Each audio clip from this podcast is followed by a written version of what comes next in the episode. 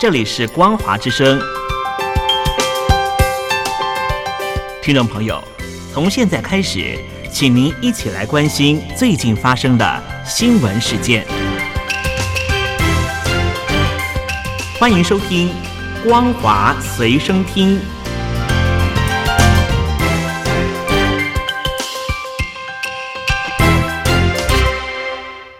听众朋友好，欢迎收听本节的《光华随身听》，我是苏菲菲。首先带来关心，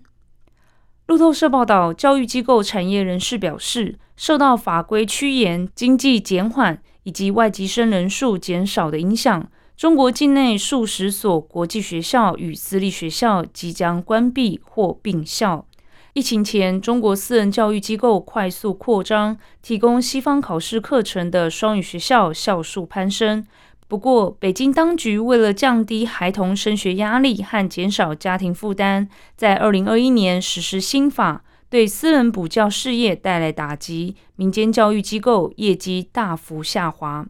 设于北京研究中国教育产业的市场情报顾问公司问创教育董事总经理费雪指出，三年的疫情和经济成长减缓造成情况恶化。他说，悲观者认为中国的教育市场必将衰弱。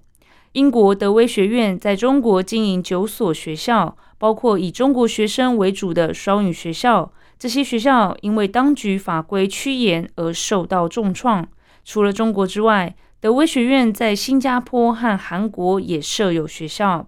德威学院在二零二二年度报告中表示，在政府监管法规修订后，在中国的高等学校成长战略计划随之缩减规模。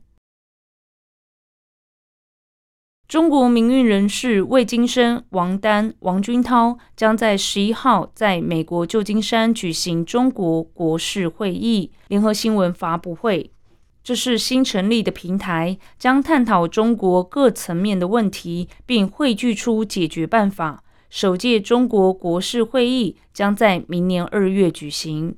王丹脸书发布。面对中国的乱局，尤其是中共总书记习近平统治的十一年，他们这些中国民主人权活动人士深刻地认识到，中国需要机会和改变。他们因此创建了一个平台，发起中国国事会议，邀请所有志同道合者参与，探讨中国的内政、外交、文化与道德、民族与宗教等等问题。汇聚出解决问题的办法和路径，并身体力行，推动中国成为一个真正的人民当家作主的宪政、民主和法治的国家。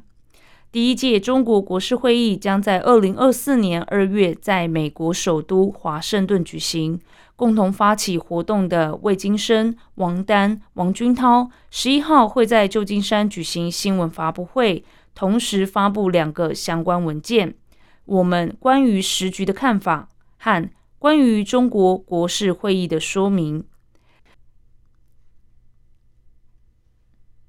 香港国安法与中国言论管制加剧，使得人在海外的中港留学生更加小心翼翼。一名香港女子在日本留学期间，曾经在社交平台发表港独贴文，三号被香港法院判刑两个月。一直关注事件的东京大学大学院综合文化研究科教授阿古智子称，借此制造寒蝉效应，让在海外留学的香港学生心生畏惧。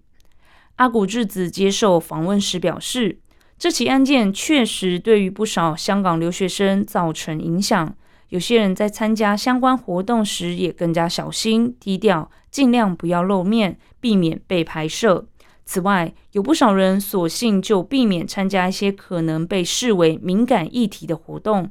同样的情形也发生在中国学生身上。随着中国的言论管制进一步加强，也有一些中国留学生变得更加谨慎。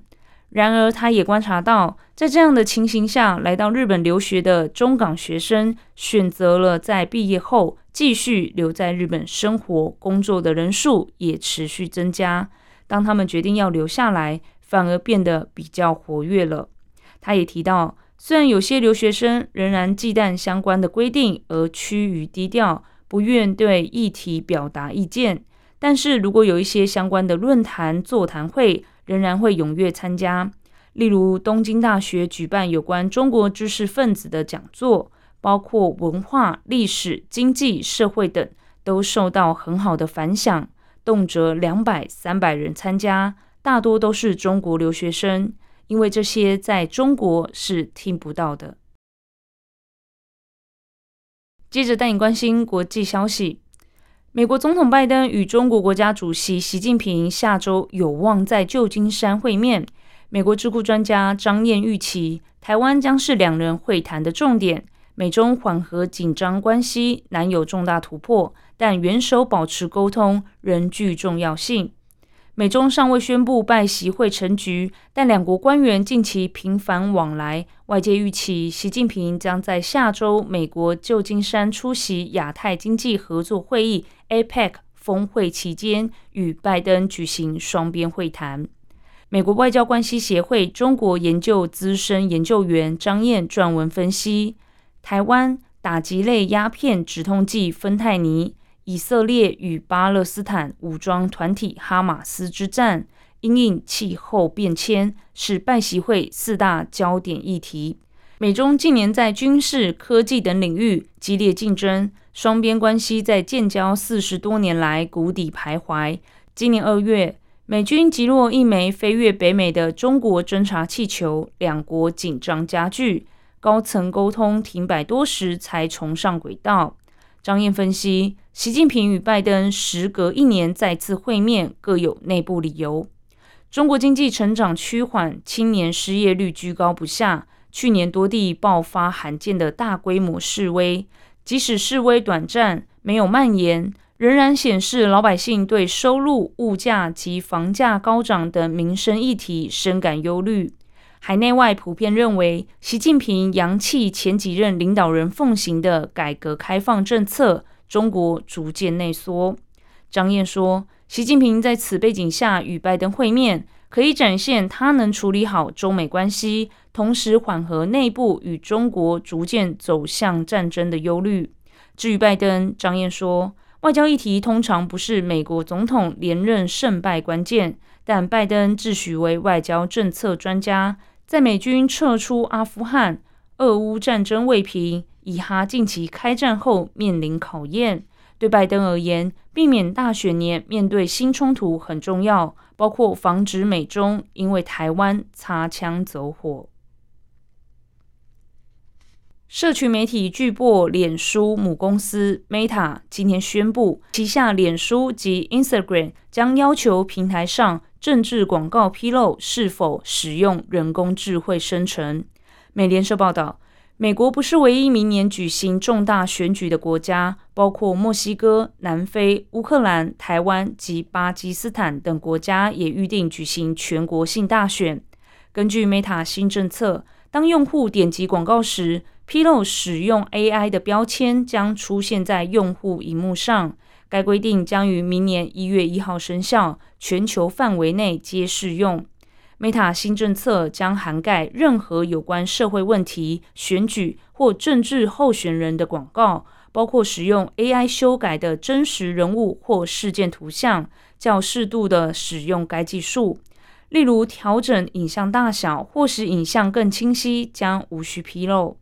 AI 新城市的开发，使得快速生成逼真音讯、图像、影片比以往更容易。如果落入坏人之手，这项技术恐怕会被用来制作候选人的造假影片，或是产生选举诈欺或投票场所暴力的可怕图像。除此之外，当受到社群媒体上的强大演算法所影响。这些假讯息可能会以前所未有的规模误导及迷惑选民。